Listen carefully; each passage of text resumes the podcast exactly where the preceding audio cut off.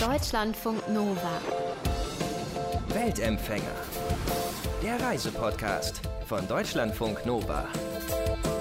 Es ist, glaube ich, völlig egal, ob man schon mal in New York City war oder nicht. Jede, jeder von uns verbindet mit dieser unfassbar schillernden Stadt auf Anhieb ganz viele Orte oder typische Sachen. Also das Empire State Building, den Times Square, die Freiheitsstatue oder einfach die gelben Taxis, die überall durch die Gegend fahren. New York ist wahrscheinlich die bekannteste Stadt der Welt, The City That Never Sleeps.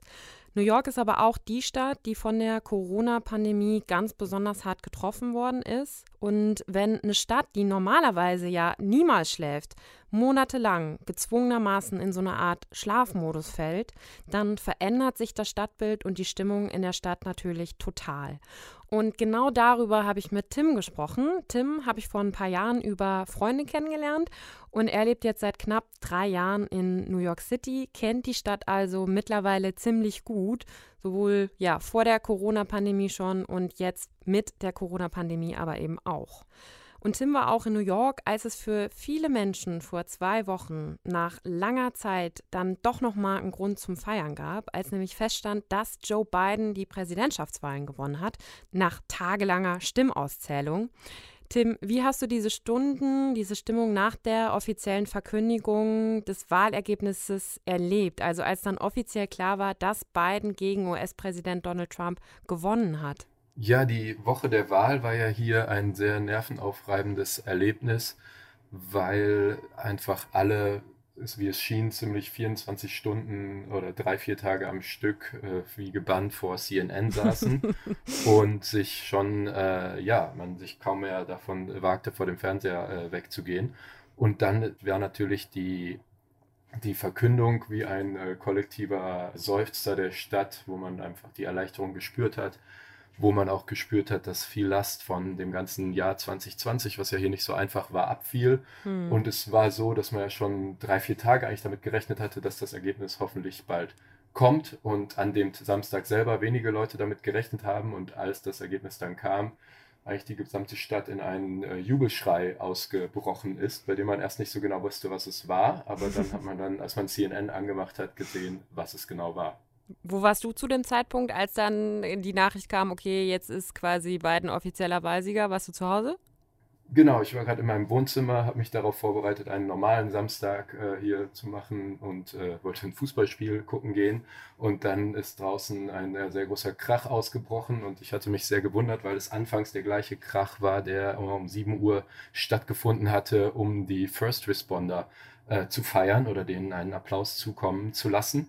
Und dann hat man aber schnell gemerkt, dass das ein sehr viel freudigeres Schreien war und es so schien, als sei die ganze Stadt ja im Weidenfieber von diesem Moment und das ist dann auch den ganzen Tag so geblieben. Wie muss man sich das dann in den Straßen vorstellen? Also was war da los? Also ich meine, New York City kennt man, wenn man mal da war oder aus Filmen, Fernsehen, wie auch immer. Da ist immer viel los. Jetzt während Corona ja nicht so. Aber wie war das dann an diesem Samstag?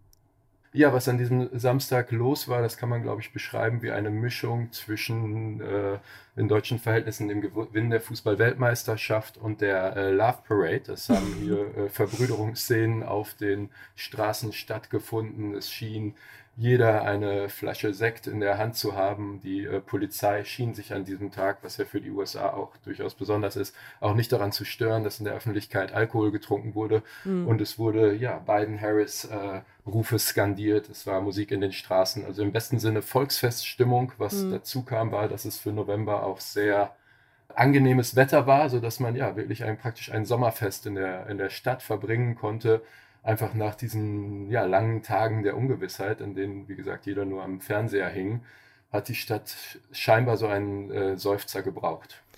Kann man sagen, dass Corona in der Zeit auch einfach mal komplett vergessen wurde? Also ich kann mich erinnern, dass CNN, die Moderatoren haben die ganze Zeit gesagt, okay, die Leute halten zwar den Abstand nicht ein und eigentlich ist es gerade gar nicht so gut, aber immerhin tragen sie Masken. Aber Corona war wahrscheinlich in dem Moment einfach kurz mal vergessen, ne? Ja, genau, das würde ich auch so beschreiben und vor allem war das einfach auch so notwendig, weil die letzten acht Monate einfach Corona hier nie in Vergessenheit geraten ist und man mhm. einfach acht Monate von, von Krise zu Krise geschlittert ist. Und das war wirklich mal ein Moment, wo die Stadt so ein bisschen war, wie sie, wie sie vor der Krise war, wo die Leute einfach ja, ausgelassen ähm, mit anderen Leuten zusammen waren, die sie vielleicht auch noch nie, denen sie noch nie vorher begegnet waren. Hm. Und es schien da, also in dem Moment war Corona kein Thema. Ja, das mhm. ist wahr, aber was auch war, ist, die Leute haben Masken getragen und das ist ja dann hoffentlich äh, auch gut. Du lebst jetzt, also ich meine, New York ist ja mit am schwersten auch in den USA von der Corona-Pandemie betroffen. Es haben ja im Frühjahr auch sehr strikte Ausgangsbeschränkungen dort geherrscht, herrschen ja zum Teil auch wieder. Du lebst jetzt seit fast drei Jahren in New York. Wann warst du in letzter Zeit das letzte Mal in einer Kneipe? Das ist schon sehr lange her, da äh, ja Kneipen und, und Restaurants sehr, mein unter großen Beschränkungen noch leiden oder in großen Beschränkungen ausgesetzt sind. Man darf hier, glaube ich, aktuell 25 Prozent äh, Indoors äh, bewirtschaften und äh, ja, sich einfach die gesamte Kneipen- und Restaurantszene sehr zurückgezogen hat. Deswegen kann ich dir das gar nicht genau sagen. Ich laufe hier jeden Abend an meiner vormaligen Stammkneipe vorbei, wenn ich nach Hause komme. Das ist aber eher ein tristes Bild, wenn dann ja, eine Vor äh, Kneipe, die vormals ja wirklich immer gute Stimmung geboten mhm. hat und so weiter, äh, vielleicht noch zwei, drei Leute in Masken bewirtschaftet. Also deswegen, ich war lange nicht mehr unter den Leuten sozusagen. Aber Bars und Kneipen haben schon noch geöffnet. Also in Deutschland sind die ja jetzt aktuell zu, beziehungsweise Restaurants nur zum Mitnehmen. Aber in New York sind sie jetzt schon noch tagsüber beziehungsweise bis eine bestimmte Uhrzeit offen, ne? Glaube ich. Genau, es war hier einige Monate alles komplett geschlossen, bis mhm. auf Supermärkte. Und jetzt ist es so, sag ich mal, seit den Sommermonaten, dass äh, alles wieder aufmachen darf. Ich glaube, es ist so, dass man dabei, äh, also dass man nicht nur Getränke ausschenken darf, sondern dass auch immer Essen verkauft werden muss. Und vor allem, was sich eigentlich ganz positiv aktuell darstellt, ist, dass dann die meisten Etablissements draußen so eine Art Biergärten aufgestellt haben, dass man äh, dorthin gehen kann. Und korrekt, die dürfen aufhaben bis Ment 10 Uhr abends. Das war bis vor einer kurzen ja, ja. Zeit noch bis 11 Uhr abends, aber es wird alles wieder sehr äh, zurückgefahren hier. Das ist halt auch eine, wenn man sich das vorstellt, es ist halt New York City, irgendwie die Stadt, die niemals schläft. So eine Stadt, die man ja mit unglaublichem Leben und pulsierend sie ja immer erlebt hat oder sich vorgestellt hat und dann irgendwie, das hört sich so an, als wäre sie halt auch, ja, wie so ein, so ein Märchenschlaf versunken. Ja, das ist korrekt. Ich würde sogar, Märchenschlaf hört sich meiner Meinung nach zu positiv an. Ich würde sagen, ab 11 Uhr abends ist es eher Totentanz und äh, dass sich das Stadtbild der äh, ja hier schon sehr verändert hat und vor allem auch die sozialen Probleme, die es ja vorher in der Stadt auch gab, hm. aber natürlich jetzt hier größer äh, zum Vorschein treten. Unglaubliche ein, ein wirklich sichtbarer Anstieg an, an Obdachlosigkeit, an, an sozialen Problemen, an Verwahrlosung und so. Und das, das findet dann natürlich spätestens ab 10, 11 Uhr, wenn sonst niemand mehr auf den Straßen unterwegs ist, extrem, ja, das sieht man dann, ja, sieht man dann sehr an, im Straßenbild. Wie hat sich die Stadt sonst verändert und auch die, die Stimmung in der Stadt? Was würdest du sagen, was sind so, ja, für dich auch die, die krassesten Veränderungen, die du jetzt in den letzten Monaten seit Corona wahrgenommen hast? Ja, also die Stadt ist einfach nicht mehr so, wie es äh, vorher mal war. Es war ja sonst einfach das, was du schon angesprochen hast, also diese sprichwörtliche Stadt, die niemals schläft, die äh, klappt jetzt praktisch um 10 Uhr die, die Gehsteige hoch. Es ist äh, teilweise so, als würde man in der Vorstadt leben. Wenn man um 11 Uhr irgendjemanden besucht, kann man danach nicht mehr die U-Bahn zurücknehmen. Hm. Das heißt, man hat tagsüber einen Anschein von Normalität, weil die Geschäfte auf sind, weil Menschen auf der Straße sind etc. Aber sobald man die Subway besteigt, sieht man, dass diese Normalität halt nicht da sind. Da sind vielleicht 20 bis 30 Prozent der Leute, die die normalerweise nehmen würden. Und das hat sich auf jeden Fall geändert und es hat sich auch das Untereinander der Menschen geändert, da einfach die Leute, sag ich mal, sobald es halt größere Gruppen ist, logischerweise ja sich nicht mehr in, in Innenräumen treffen wollen und so weiter, dass schon vieles des Soziallebens, des Zusammenkommens und vom kulturellen Leben gar nicht zu sprechen. Das kulturelle Leben war ja vorher hier sehr überbordend, hm. von Musikveranstaltungen, Museen etc. Das ist halt alles zum Erliegen gekommen. Wenn du sagst, tagsüber hat man manchmal so ein bisschen den Anschein von Normalität. Jetzt sind ja, keine Ahnung, es sind ja kaum Touristen irgendwie da, weil auch niemand in die USA fast einreisen kann. Wie ist das so tagsüber? Also ist die Stadt viel, viel leerer auch und ist das vielleicht auch mal ganz angenehm? Es ist an manchen Stellen viel, viel leerer, gerade die sehr touristischen Spots, äh, Times Square etc. Die sind natürlich jetzt, äh, ja, kann man sagen, es ist angenehm. Man war da jetzt wahrscheinlich meistens vorher auch nicht so wirklich im Alltäglichen. Es ist eher so, wenn man da vorbeifährt, fast eine, eine Geisterstimmung, wenn man die großen Billboards, die großen Häuser etc. am Times Square sieht und dann wirklich da langfährt und es ist menschenleer, dann ist es eher postapokalyptisch, würde ich das beschreiben. Mhm. Was es an positiven Effekten sicherlich gibt, ist, dass manche der Attraktionen, die sonst völlig überlaufen sind, also wenn man ins MoMA geht und dann normal drei Stunden ansteht, das hat man jetzt mhm. praktisch wie eine Privataudienz für sich. Also es gibt natürlich schon ein, zwei Vorteile. Ich würde aber sagen, insgesamt überwiegen doch eher die mulmigen Gefühle in dieser Stadt gerade. Gab es denn in den letzten Monaten auch mal sowas wie Lichtblicke irgendwie? Also ich meine, es gab ja auch im Sommer mal, auch wenn sich jetzt alles ja, ja in ganz vielen Teilen der Welt wieder verschärft, aber im Sommer, wie war der Sommer? Also gab es da auch mal einfach so ein, so ein Durchatmen? Der Sommer war im Endeffekt recht ruhig da ja die große Krise so im März, April, Mai hier stattgefunden hat. Und als die Krise dann in andere Bundesstaaten weiterzog und New York das einigermaßen unter Kontrolle hat, mhm. kam man hier so ein bisschen vor wie auf der, der Insel der Glückseligen, aber alles natürlich in einem sehr reduzierten Maße. Und dann haben auch wieder so kleine Normalitäten, alltägliche Normalitäten stattgefunden. Ich meine, New York bleibt wahrscheinlich die Stadt der absolut grandiosen Musiker und so, dass man, wenn man hier drei, vier Blocks in den nächsten Park geht, dass man teilweise auch an einem Sonntag drei bis vier verschiedene Jazzkonzerte gleichzeitig erlebt mit gigantischen Musikern, die halt jetzt alle keine Venues mehr haben, in denen sie spielen dürfen. Das sind dann mhm. schon Momente, die, die sehr äh, auch weiterhin sehr beeindruckend sind. Ja, voll. Was ich mich dann in so einer Stadt wie New York auch frage, hier war das tatsächlich auch so dann in so Corona-Zeiten, dass sich dann auch ja schöne Sachen irgendwie ergeben haben, also dass man viel mehr Nachbarschaftshilfe hatte, dass man auch vielleicht auch in der Isolation, aber trotzdem vielleicht mit den, mit den Nachbarn, mit den Menschen in seinem Viertel irgendwie ein bisschen mehr vielleicht in Kontakt gekommen ist. Wie ist das in so einer riesigen, ja doch eher anonymen Stadt wie New York? Gibt es da sowas wie mehr Zusammenrücken? Ich glaube schon, dass mit den Leuten, die hier geblieben sind, es schon ein größeres Zusammenrücken darf. Man darf aber dem Ganzen nicht vergessen, dass circa 300 bis 400.000 Leute auch die Stadt verlassen haben und dass natürlich auch so, ein, äh, ja, so eine Entleerung der, der Stadt äh, stattgefunden hat. Gleichzeitig aber, als dann alle Leute irgendwann wieder aus ihren Apartments gekrochen sind, mehr oder weniger nach drei Monaten, gab es dann in den Parks äh, schon mehr äh, Gespräche mit Menschen, denen man vielleicht auch noch nie begegnet war. Und das war wieder so eine Art ja, Marktplatz. Also das, glaube ich, äh, findet schon mehr statt. Und die Menschen, die hier geblieben sind, auch alle so ein Zusammengehörigkeitsgefühl haben im Sinne von, wir haben jetzt hier auch eine ja wirklich sehr schwere Krise äh, im März, April zusammen gemeistert. Zwar in Isolation, aber das verbindet einen natürlich auch in den Geschichten und Gesprächen, die man teilt. Warum bist du damals nach New York? Also ich hatte da schon auch immer so ein bisschen den Eindruck, dass New York ja schon so ein Sehnsuchtsort für dich auch ist. Warum ist das so? Ich kann dir gar nicht genau sagen, warum das so ist. Ich glaube, dass, äh, ob man das jetzt Kulturimperialismus oder was auch immer nennen will, ich glaube, als wenn man als Kind der 80er in Deutschland aufgewachsen ist, man ja immer, auch wenn man noch nie hier war, eine Assoziation mit dieser Stadt hat. Sei es die, mhm. das alte Little Italy aus den Scorsese-Filmen, sei es ähm, ja, was man auch immer so nennen will, mit dem man aufwächst, äh, Sex in the City etc. Das heißt, diese Stadt war ja schon immer eine Projektionsfläche eines, äh, ja, einer sehr faszinierenden Urbanität mit dem, dem, ganzen kulturellen Angebot und so weiter. Und ich gab da jetzt keinen speziellen Moment, an dem ich gesagt habe, oh, ich will da jetzt unbedingt hin, aber es ist, ja, wie du gesagt hast, schon eine ja, Sehnsuchtsstadt und so eine Stadt ist sicherlich ein Teil des Lebens zu verbringen, mich immer sehr fasziniert hat und dies ja weiterhin auch so ist, sich natürlich mhm. jetzt vieles ins äh, Gegenteil etwas verkehrt hat.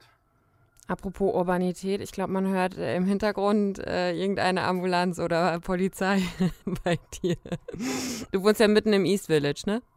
Genau, ich wohne im East Village und du hast ja vorhin nach der äh, Krise gefragt. Also diese Sirenen sind ja sowieso oftmals etwas der Soundtrack der Stadt. Und das war mhm. wirklich zum Höhepunkt der Krise, ist es dann zu, zu einem wirklich unangenehmen Soundtrack geworden, weil alle anderen Hintergrundgeräusche im Endeffekt mehr oder weniger ausgestorben sind, weil es keine Aktivität mehr gab und dann einfach nur noch die, das ständige äh, Sirenengeheul der Ambulanzen im Hintergrund war, weil natürlich auch viele Leute äh, aufgrund von mhm. Covid abtransportiert wurden, sodass also, ja, eigentlich ist das Sirenengeräusch ein, ein Lebenszeichen von New York, das wurde dann so ein etwas unangenehmeres Zeichen.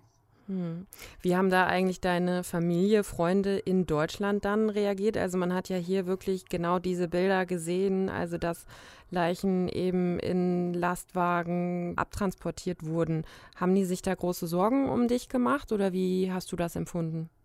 Es war schon interessant zu beobachten, dass natürlich die Krise, wie es schien, in New York nochmal anders auch von dem Rest der Welt und klar auch Freunde, Familie be betrachtet wurde, dass also auch viele Leute, die man schon lange nicht mehr gehört hatte, einen auf einmal kontaktiert haben, wie es einem ginge etc. Das war mhm. natürlich auf der einen Seite extrem nett, auf der anderen Seite war natürlich auch diese mediale Dauerschlaufe, sei es in der Tagesschau etc., von New York dann auch wiederum belastend, weil also die aktive Krise hat man ja hier jetzt gar nicht so mitbekommen im Sinne von, man ist ja nicht zu einem der Krankenhäuser gefahren, wenn man da yeah. ho hoffentlich nicht von betroffen war und hat sich mhm. die mobilen Leichenhallen angeguckt. Dass man die aber dann die ganze Zeit, egal in welchem Land im Fernsehen gesehen hat, hat natürlich mhm. schon dann so einen psychologischen Effekt gehabt, dass man jetzt in der Mitte der Krise sich irgendwie befindet. Voll, ja. Hast du, was hast du für Bewältigungsstrategien entwickelt, um damit ja mit der ganzen Situation klarzukommen? Also du wohnst ja im East Village in einer kleinen Wohnung so, hast jetzt ja dann auch nicht unfassbar viel Platz. Ähm, wie, wie gehst du damit um, damit du gut durch diese Krise kommst?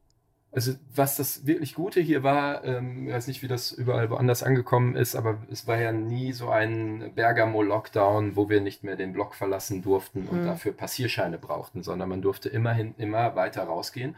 Ich habe unglaublich lange Spaziergänge unternommen. Also ich glaube, ich bin einmal von hier zum Prospect Park und zurückgelaufen. Der ist drüben in Brooklyn. Das ist so ein vier, fünf Stunden Spaziergang, also durch mhm.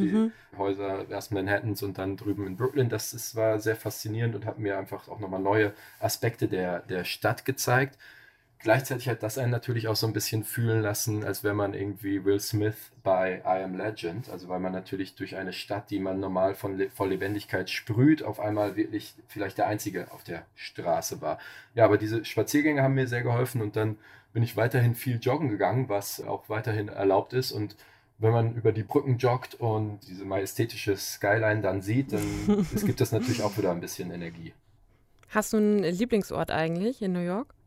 Ich habe viele Lieblingsorte in New York. Ich habe ja gerade schon den äh, Tompkins Square Park angesprochen, der also auch vor der Krise äh, an einem Wochenende einfach ein, ein unglaublich schöner Ort ist, wo Menschen sich begegnen, wo immer gute Musik äh, ist, spontan, wo ja sehr gute Musiker sind. Das äh, gefällt mir sicherlich sehr. Ich finde persönlich die Williamsburg Bridge eine der schönsten Brücken, weil wenn man die zurückläuft oder fährt, einfach der Blick auf die Stadt einer der absolut schönsten ist, die man sich so vorstellen kann. Weil man welche Perspektive genau sieht? Weil man die Perspektive sieht aus dem Südosten, so auf die Stadt, in der man ja mhm. das Empire sieht, das Chrysler Building sieht, die dann mhm. halt abends schön beleuchtet sind. Und vor allem, weil sie leerer und breiter ist als, sag ich mal, die Brooklyn Bridge, auf der ja dann schon sehr, sehr viele auch Besucher immer sind, sodass man dort also auch trotzdem noch joggen kann und so weiter. Mhm. Was würdest du sagen, wie sich deine persönliche Beziehung zu New York jetzt in den vergangenen drei Jahren entwickelt hat? Also in diesen ersten beiden relativ normalen Jahren, ja, wo du New York in seiner normalen Zeit erlebt hast und dann jetzt, wie es sich in den letzten Monaten verändert hat? Ja, ich glaube, fast jeder, der hier so in New York wohnt, hat fast eine personifizierte ähm, ja, Freundschaft, äh, Liebesbeziehung zur Stadt, wo man natürlich, wenn man hier ankommt, erstmal sehr überwältigt ist, äh, ob der Angebote, ob auch dieser Möglichkeiten oder ob auch dieser, wie du es ja vorhin schon angesprochen hast, ja schon irgendwie ein Traum in New York mhm. zu wohnen und äh, dass man das dann auf einmal diesen Traum dann im Endeffekt äh, gerade wahrnimmt. Und äh, dann nimmt man ja schon auch viel des Kulturangebots wahr, ohne dass man das jetzt irgendwie ja, ohne dass man sich da irgendwelche Pausen gibt. Und das nach und nach wird es natürlich dann eher äh, gemäßigter. Und das ist aber jetzt durch die Krise im Endeffekt zum Erliegen gekommen. Gleichzeitig, ja, fühlt man sich schon so ein bisschen, als würde ein, einem die Stadt so ein bisschen unter den, äh, unter den Fingern wegsterben. Und das ist natürlich schon ein, ein sehr trauriges Gefühl. Wie gesagt, weil ich glaube, dass viele Menschen diese Stadt sehr personifizieren. Und es ist so ein bisschen gerade, als wäre ein äh, guter Freund in einer nicht guten Verfassung und man würde ihn so gerne mhm. wieder in einer besseren Verfassung sehen. Und könntest du dir vorstellen, langfristig in New York zu leben oder ist New York eher so eine Stadt, wo man mal einen Zeitabschnitt verbringt und dann aber auch wieder raus muss, weil es einfach alles zu viel ist? Ich glaube, es kommt sehr auf die persönlichen Umstände an. Ich glaube schon, dass auch für, gerade auch für viele Amerikaner, die ähm, New York schon eher ein, ein Durchlauferhitzer ist. Man macht das mal ein paar Jahre und vor allem auch Karriereoptionen äh, voranzutreiben und dann vielleicht wieder ähm, ja, in die Vorstadt ziehen oder aufs Land ziehen oder dahin ziehen, wo die, wo die Familie kam, wo dann vor allem ja auch die Hauspreise und so weiter sehr mhm. viel günstiger sind. Ich finde die Stadt weiterhin sehr faszinierend und das ist auf jeden Fall ist New York ja größer als wir alle und war, war vor uns allen da und wird auch nach dieser Krise wieder noch äh, stärker erscheinen. Die Frage ist nur, ob das noch 2021 äh, der Fall sein wird. Also ich freue mich auf ein Post-Corona New York. Was würdest du sagen, findest du, was schätzt du am meisten an den New Yorkerinnen und New Yorkern? Also ich glaube, es gibt schon so eine gewisse Widerstandsfähigkeit. Es ist natürlich immer schwierig, äh, Leute zu äh, generalisieren, aber es ist schon, hm. jeder, der hier ist, so scheint es mir, ist hier aus irgendeinem guten Grund. Und es hat auch so ein bisschen so diese St äh, Einstellung, ich bin jetzt hier in New York und ich lasse mir von keinem was sagen, was ja viele auch sehr als sehr äh, ja, unfreundlich teilweise abtun, aber im Endeffekt, also man macht keinen Platz auf dem Bürgersteig, weil man einfach, man ist hier und ist jetzt die, ist jetzt der Mensch, der man jetzt in dem Moment sein möchte und da passt man sich dann auch an keinen an und definitiv nicht an eine rote Ampel, aber auch nicht jemanden, der da einem ein wenig in den Weg kommt. Also ich mag diese, ja, gewisse Rauheit. und du hast auch, also hast ja gerade schon gesagt, du hast keinen Zweifel daran, dass New York sich ja auch aus dieser Krise wieder erheben wird, äh, sage ich mal. Also New York hat ja viele Krisen durchgemacht in seiner ganzen Geschichte, auch in den letzten 20 Jahren, wenn man sich nur mal 9-11 anguckt oder dann die Finanzkrise, jetzt Corona. Also du bist absolut überzeugt, dass ja New York wieder aufwacht sozusagen. Das auf jeden Fall. Ich äh, glaube schon, dass diese Krise auch äh, tiefer ist als andere, einfach weil sie die Urbanität in sich selbst so in, in Zweifel zieht und diese, einfach diesen unsichtbaren Feind und die Menschen Angst praktisch voreinander haben und vor Begegnungen, was ja eigentlich New York mhm. ausmacht.